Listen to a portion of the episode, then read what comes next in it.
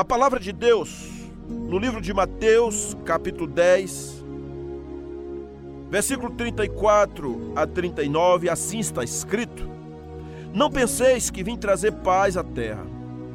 Não vim trazer paz, mas espada, pois vim causar divisão entre o homem e seu pai, entre a filha e sua mãe, e entre a nora e sua sogra. Assim, os inimigos do homem serão os da sua própria casa? Quem ama seu pai ou sua mãe mais do que a mim, não é digno de mim. Quem ama seu filho ou sua filha mais do que a mim, não é digno de mim. E quem não toma a sua cruz e vem após mim, não é digno de mim. Quem acha sua vida, perdê-la-á. Quem todavia perde a vida por minha causa, achá-la-á. Aleluias. Meus amigos, em todos os tempos, desde o Éden, quando Eva e Adão pecaram diante do Pai, tempos de crises no meio das famílias se abriram. Nós vimos assim nos patriarcas como eles sofreram, nós vimos problemas de guerras, de brigas, de sangue, de abandono, de inveja, de ciúme, de traições no decurso do tempo dentro das famílias. De tal maneira, como diz a palavra em Miqueias, repetindo que o próprio Senhor Jesus falou no capítulo 7, versículo 6, porque o filho despreza o pai, a filha se levanta contra a mãe, a nora contra a sogra, os inimigos do homem são os da sua própria casa. Jesus, quando trouxe isso em Mateus 10, 36, ele estava já tomando da palavra do profeta Miqueias porque de fato essa situação não é nova, não é do século 20, não é do século 21, não é da Idade Média, não é do tempo das trevas, é muito anterior. Ela remonta aos primórdios do jardim do Éden ou no jardim do Éden. Essa declaração de Jesus é o que se constata também para nós nos dias de hoje. Por isso, somos chamados a fazer uma introspecção a respeito da nossa família, o que a família tem feito, o que nós temos levado avante, o que nós temos crido, para quem nós temos nos voltado, quais as nossas nuances, as nossas guerras, as nossas lutas e, claro, pensando e mapeando os inimigos da nossa vida, os inimigos da nossa família. O nosso verdadeiro inimigo está escrito lá em Efésios 6,12. É um inimigo muitas vezes invisível, é um inimigo espiritual. E nós precisamos ter sabedoria para não estarmos fazendo guerra no lugar errado. A Bíblia diz em Efésios 6,12 que a nossa luta não é contra sangue e carne, mas contra principados e potestades, ou seja, poderes malignos.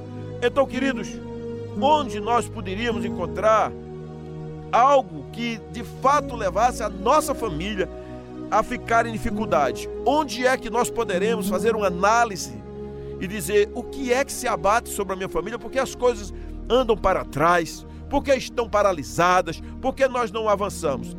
Claro, isso não é uma coisa de toda a família. Eu louvo ao Senhor, pois tenho encontrado dezenas e dezenas e dezenas de famílias bem forjadas no Senhor famílias que estão amadurecidas ou estão em processo de amadurecimento, não têm aberto a mão de manter uma relação de qualidade dentro de casa, uns com os outros, eles mesmos com Deus. A verdade é que nós precisamos ficar ligados. A Bíblia diz em Mateus 6:21, porque onde está o teu tesouro, aí estará também o teu coração. Isso que nós precisamos lembrar que vivemos num tempo de profundo consumismo, onde o que hoje é moderno, amanhã é ultrapassado. Um tempo desse, os telefones, eles ainda eram todos telefones fixos de mesa. Hoje basicamente não tem mais, os telefones são ultramodernos, uma tecnologia avançadíssimas e são telefones que você leva para onde quer que seja, seja no Brasil ou no mundo. Os carros que antigamente era uma coisa assim estupenda em termos de luxo, são carroças velhas. Vivemos em uma outra era, em um outro tempo. Estamos discutindo, de fato, tecnologias de alto avanço. Mas, queridos, será que isso faz com que as nossas famílias possam melhorar? Não. A Bíblia diz que o mundo vai de mal a pior e que os inimigos nossos são sempre dentro da nossa família.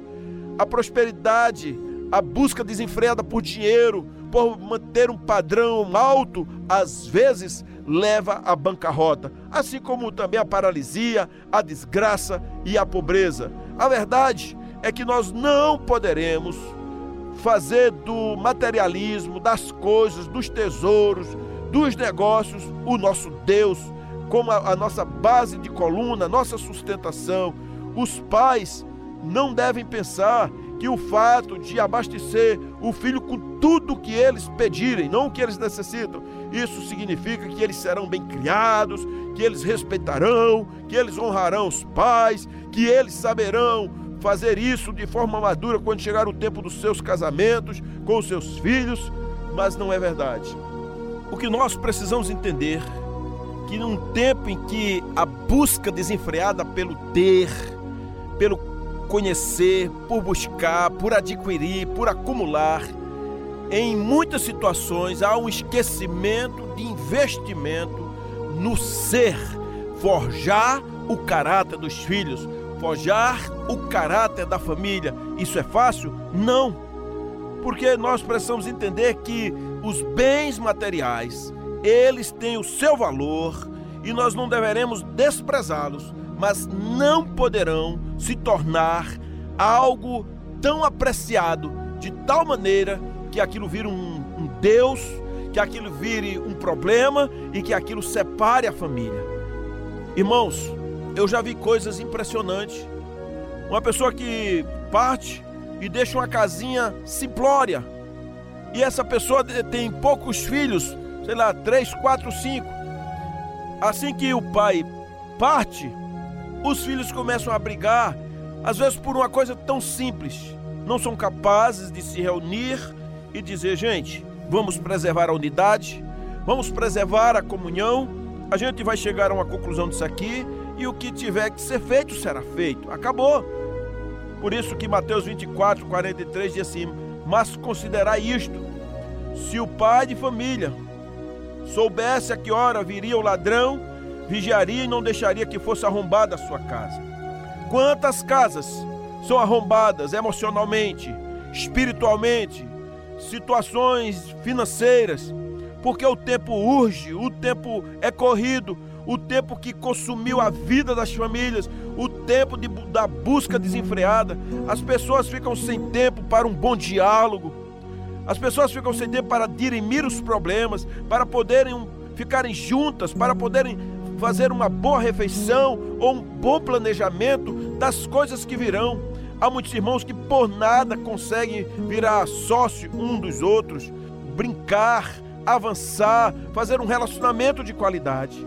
Porque dentro de muitas casas há inveja, há divisões, há partidarismos, há um ativismo desenfreado, coisas procurando apenas valores passageiros, a discriminação, palavras que destroem, palavras que não levantam os outros, palavras que não são abençoadoras, mas são palavras em que se chama o filho de burro, de idiota.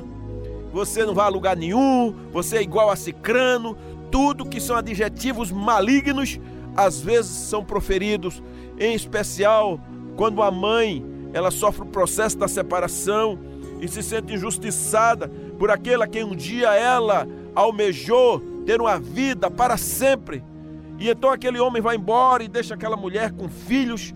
Muitas vezes ela ferida dentro de casa, ela começa a falar mal do pai, citar todos os péssimos exemplos que ele dava e qualquer coisa que o filho faça de errado ainda diz assim: "Você está igual ao seu pai e faz aquilo que mais eu detestava".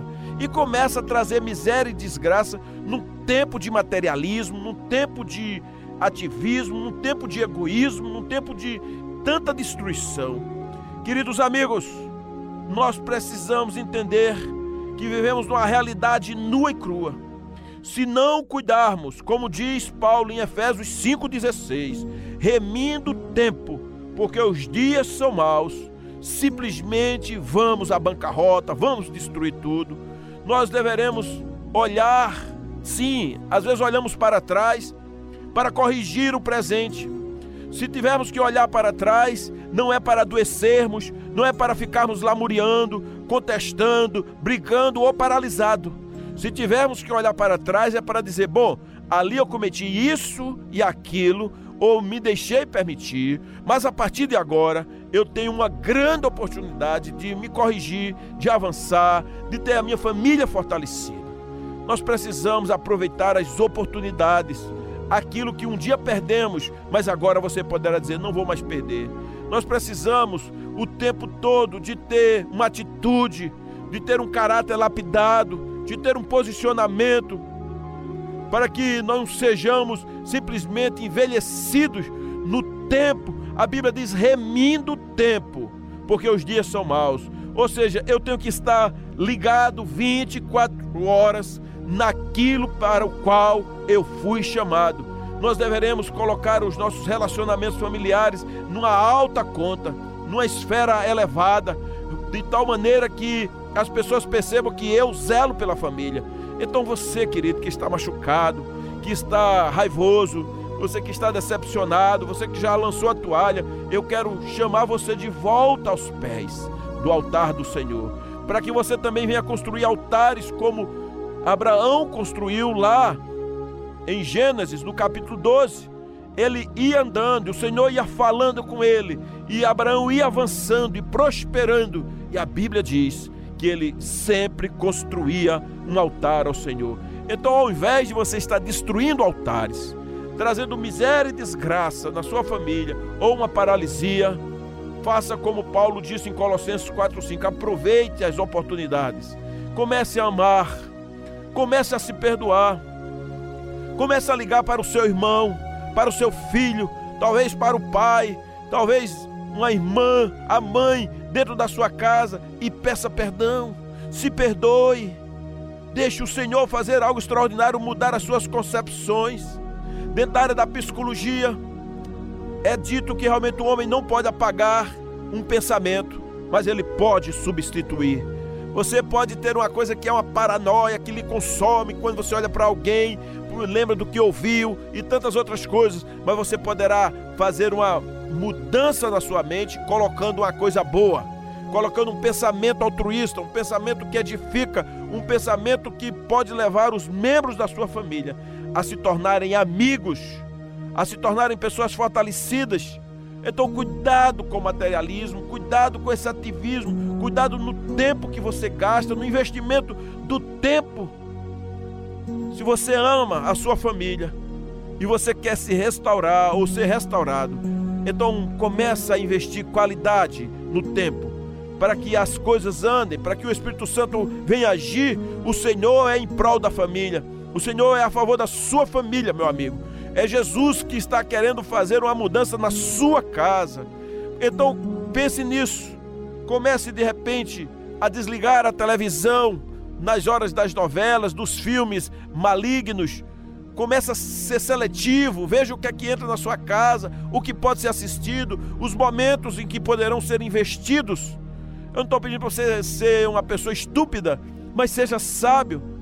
Não deixe que, no decurso do tempo, da sua viagem, você fique inimigo da sua própria família. O ser humano, ele é complicado. O ser humano ele tem uma tendência a se tornar uma pessoa avarenta, egoísta, vaidosa. É a natureza da carne. A carne é caída, a sua natureza é caída. Mas se você pode entender o que eu estou falando, meu amigo, convida Jesus para enviar o seu Espírito Santo e colocar no teu coração. Nós passamos por dentro desse secularismo, teve o tempo do capitalismo, pessoas que valorizaram o socialismo, o comunismo e outros ismos da vida. Mas a solução não está nisso. A solução está em Jesus. A solução está em uma família que depende da graça do Senhor, uma família que ora, uma família que se perdoa, uma família que se ama, uma família que, que até reconhece os erros, mas se restaura. Chegou a hora. Por isso que tem um hino que diz: Não tenha sobre ti um só cuidado, qualquer que seja, pois um, somente um, seria muito para ti. E é como se Deus estivesse falando e dizendo: É meu, somente meu, o teu trabalho. E o teu trabalho é descansar em mim. Faça isso. Não tenha cada um em vista o que é propriamente seu, senão também cada qual que é dos outros. Se interesse pela vida dos outros, se interesse pelo bem-estar do outro, se interesse pela paz do outro. Uma pessoa me perguntou, pastor, o que é que o senhor pensa a meu respeito? Eu disse, eu penso coisas boas. Eu acredito que você pode melhorar. Eu acredito que você pode avançar. Eu não estou aqui para lhe condenar, nem para lhe julgar, nem para sublinhar você, mas eu creio que você pode avançar, que você deve se sentir perdoada, que você deve de fato abrir os olhos, o coração e os ouvidos para a voz do Senhor, porque, queridos, nós precisamos investir pesado na nossa família. Nós não poderemos andar sozinhos, não somos uma ilha. O pastor ele tem que primeiramente estar bem em casa, vivendo realmente uma vida em que as pessoas aprovem ele, para que depois ele possa fazer as coisas de fora, inclusive da igreja. Uma família que anda na dependência de Deus, uma família unida, pode bater as tempestades, seja ela de onde vier, todas essas coisas cairão e a família permanece firme. A família é lugar de Deus, a família é lugar do Espírito Santo, a família é um lugar de concertos, a família é um lugar que se faz uma reunião para resolver as coisas, que se abre as portas para receber outras pessoas. A família é um lugar onde o Senhor quer tratar, sejam os transtornos, sejam as bipolaridades, sejam as confusões, sejam para tratar doenças mesmo. É ali, é o Senhor, Ele traz de fato a cura para a família. O Senhor não oferece placebo, ou seja, uma pílula de farinha, mas Ele oferece o sangue de Jesus. O sangue de Cristo é quem de fato fará com que a casa sua entre no encontro. Então, filhos, não sejam rebeldes, não sejam desobedientes. Há quantos adolescentes que estão a me ouvir agora? Obedeçam aos pais, Sejam pessoas que amem a palavra de Deus. Que vocês possam, na escola, nas ruas, onde quer que estejam, acreditem. Não fiquem depressivos, não fiquem cabisbaixos, não fiquem pensando na morte, em tirar a própria vida, mas diga: Jesus me ama, o Senhor me ama e eu sou um projeto de Deus.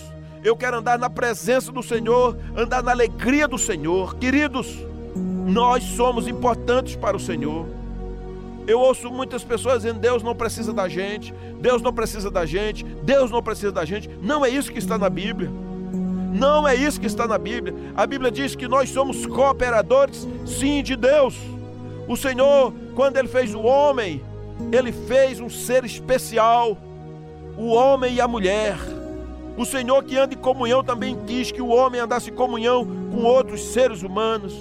O Senhor tem um projeto maravilhoso conosco, a ponto de ter uma comunicação de qualidade.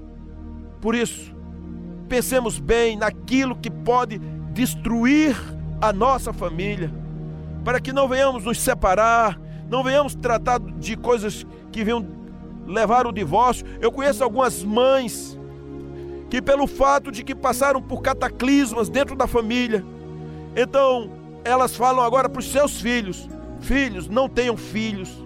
Eu não me ligo de ter netos. E às vezes eu falo, quer dizer, você está dizendo que se seus filhos não tiverem outros filhos, a sua geração acabou. Não, não tem problema não. Mas aquilo para mim denota uma ferida. Por que não? Porque o Senhor não mandou cessar. É para nós continuarmos. Não tem nenhuma ordem na Bíblia de que o pai agora se case e não pode mais ter um filho. Qual o seu medo? porque o seu pai se divorciou, porque a sua mãe se divorciou, ou porque passou por um grande sofrimento e os traumas vieram. Não, não faça isso. Seja curado em nome de Jesus. Nós somos chamados para pelejar. Neemias 4,14 diz: Pelejai pelos vossos irmãos, vossos filhos, vossas filhas, vossa mulher e vossa casa. Nós somos chamados para defender um ao outro, não para viver invejando um outro, brigando com outro, discutindo com outro, é, querendo tomar o que é do outro dentro de casa. Dentro da nossa casa, nós não poderemos aceitar o papel de inimigo, isso é coisa para quem não tem Jesus. Por isso, queridos, possamos viver na égide, no entendimento e no pensamento da reconciliação, do resgate, da cura. Jesus sabia tanto disso. Quando alguém seguia Cristo, simplesmente um outro ficava inimigo. E ele disse isso claramente que veio trazer divisão nas casas. Porque uma pessoa passava a servir a Cristo e outro se tornava inimigo dele. Eu lembro quando me converti, no domingo seguinte, meu irmão foi na igreja e se converteu também junto com um tio. A partir daí, todo mundo lá em casa se virou contra nós. Porque de fato nós agora tínhamos abandonado a religião deles e agora estávamos servindo a Jesus. Eles não entendiam. Mas nós começamos a orar, a buscar ao Pai, e o Senhor um dia disse: Eu trarei sua família. Com o passar dos anos, eu comecei a ver o Senhor tratando, salvando minha família, salvando minha mãe, falando ao coração do meu pai, falando ao coração dos meus irmãos, e eu já vi uma obra imensa de pessoas que se converteram dentro da minha família. Por isso, queridos, não venhamos vacilar, venhamos fazer uma análise daquilo que pode, de fato, trazer uma ruína em nossa casa. Veja os inimigos que estão destruindo a sua família Talvez seja uma infidelidade, talvez seja a presença de uma pessoa estranha dentro da sua família, talvez seja uma amizade, talvez seja alguém que você colocou dentro da sua casa sem consultar a Deus, sem conversar e apenas por causa de comodidade ou por causa de interesses ou tentando talvez encobrir alguma coisa ou com medo. Chegou a hora de ter coragem, de ter uma conversa clara e preservar o núcleo familiar. E quando você preserva o núcleo familiar, você consegue preservar também as famílias que fazem parte do seu sangue na segunda, terceira, quarta geração. Precisamos sim, sua casa não pode cair. Sua casa tem que ser cada vez mais firmada na rocha. Sua casa não pode ir à bancarrota você tem que ouvir a palavra de Deus, andar por fé na sua família, pois Romanos 10, 17 diz: a fé vem pelo ouvir e ouvir a palavra de Deus. Se você não usar o elemento da fé dentro da sua família, a sua família começa a arruinar, fica enfraquecida, entra coisas nocivas, entra infidelidade, prostituição, medo, palavras agressivas. Nós não poderemos aceitar isso. Precisamos nos levantar, Pai, não seja medroso, não seja covarde, não seja fugitivo, mas assuma o seu papel de sacerdote dentro da sua casa. Mãe, não se esconda, não jogue a toalha, não deixe a casa cair. Você é uma coluna fantástica dentro dessa família. Se você cria seus filhos sozinho, seja fortalecida e ajude-os para que seus filhos não passem pelos mesmos traumas. Se vieram os traumas, que eles sejam curados e olhe para frente para que possam constituir família. Não fique cesseando, não fique contando história ruim, não fique com medo. O medo, ele é um espírito. Você precisa repreender o medo e andar cheia da graça e do Espírito Santo, seja alicerçada na fé para sustentar a sua família. Talvez você tenha sido abandonado, abandonada, ou um ente querido tenha partido e você tenha ficado revoltado, inclusive com Deus. Mas Deus não fez nenhum mal a você. A Bíblia diz que no mundo tereis aflições, mas tende bom ânimo, você pode ter perdido uma pessoa querida, assim como uma pessoa que era complicada. Essas coisas, assim o sol como nasce para bons e, e maus, assim também as bênçãos do Senhor, as bênçãos naturais estão sobre todos. Seja prudente, seja sensato, seja criativo, seja ousado, seja cheio de fé, cheio de discernimento, tenha sabedoria, tenha ciência, tenha de fato a visão do reino de Deus para a sua família. A família, sim, ela precisa andar debaixo do temor do Senhor, porque o Salmo 111, 10 diz que o temor do Senhor é o princípio da sabedoria e revelam prudência todos os que o praticam. Sim, queridos, é com temor, porque as pessoas passam a honrar a Deus também vendo como você respeita a sua família. Eu estava lendo uma vez um casal, esse casal discipulava um outro casal. Esse outro casal nunca havia se convertido, mas toda semana ia na casa daquele casal discipulador que já amava Jesus.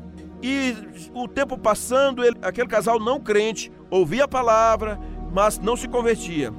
Num dito momento, em um desses estudos, aquele casal que estava na casa daqueles discipuladores, que era um outro casal, num decurso do tempo, a mãe a senhora daquela casa, ela estava cuidando do filho no andar de cima e estava muito angustiada, porque o filho estava dando muito trabalho e ela estava assim nervosa. Então aquele homem, aquele homem de Deus, aquele discipulador, pediu ao casal, falou: Vocês podem me dar um tempo aqui? Eu vou lá ver o que está acontecendo com a minha esposa. E então eles ficaram ali esperando. O irmão subiu e chegou lá, viu a esposa e disse: Querida, tenha calma. Vamos resolver isso. Vem cá, você está muito nervosa. E ele abraçou a mesma, abraçou a esposa. Ele fez um carinho nela e orou com ela e ela se acalmou. Depois, com o passar do tempo, aquele casal que era discipulado se converteu. E num dito cujo tempo, o discipulador disse: Meu irmão e minha irmã, será que vocês poderiam dar um testemunho como foi o momento em que vocês resolveram abrir o coração para que entregassem a alma a Jesus. E ele disse: Olha, não foi o estudo bíblico, não foi porque a gente sempre vinha aqui, mas o que fez tocar a mim e a minha esposa foi no dia em que sua esposa estava nervosa e você parou tudo aqui e foi acalmar a sua esposa sem reclamar com ela você foi simplesmente acalentá-la, colocá-la nos seus braços, abençoá-la, orar com ela. Aquilo para nós foi uma lição tão fantástica que a gente saiu dali tocado com aquilo e disse: realmente vale a pena servir a esse Deus. Você compreende? Como é seu cuidado com a sua esposa? Como é seu cuidado com o seu marido? Qual a linguagem? A linguagem de zelo, de amor? Como é a sua linguagem com os filhos? Qual a prática? Como é que você obedece? Ou você é apenas um religioso que está na igreja, mas sai falando mal da igreja, sai falando mal das pessoas e dentro da sua casa há um desconforto.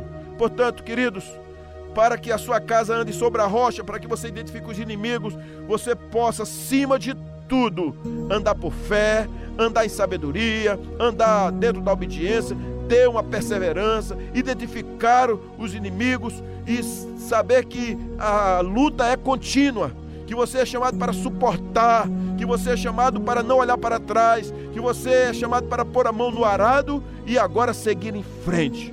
Eu sei que o Senhor quer abençoar a sua família, quer restaurar, quer fazer milagres, o Senhor quer trazer seus filhos de volta, mas o Senhor quer, acima de tudo, encher vocês de compreensão, quer fazer de que vocês não sejam pessoas que se dividam, que tragam egoísmo, que tragam humanismo, que traga esse relativismo destrutivo, que coloca o materialismo, o dinheiro, as coisas. O Senhor quer que vocês restaurem o culto da casa de vocês, que vocês desliguem coisas que estão destruindo, que saiam da pornografia, da conversa chula, dos pensamentos nocivos e que daqui para frente se respeitem, se amem, se perdoem, que possam dar gargalhadas, que possam se abraçar, que possam fazer festejos, que possam de fato celebrar.